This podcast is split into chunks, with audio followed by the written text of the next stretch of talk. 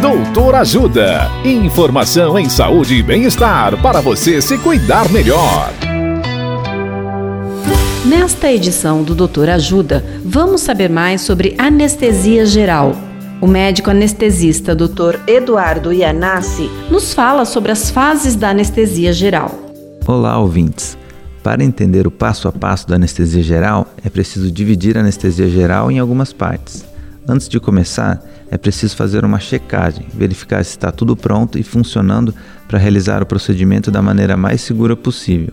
A primeira fase da anestesia em si é a indução, onde são introduzidas medicações com o objetivo de tirar a consciência e a dor, promover a amnésia e o relaxamento muscular.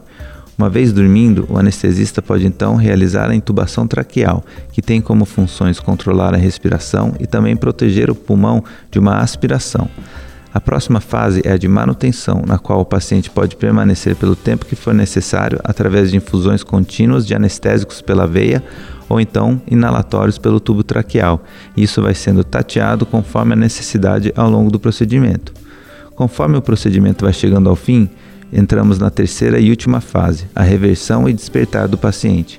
Nela, as medicações inalatórias e na veia são reduzidas e desligadas até que o paciente acorde.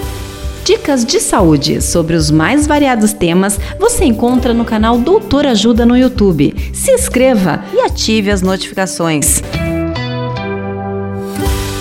Assista agora mesmo os conteúdos do Doutor Ajuda, acessando www.ajudasaude.com.br ou baixe o aplicativo Ajuda Saúde. Doutor Ajuda Informações confiáveis em saúde e bem-estar para você se cuidar melhor.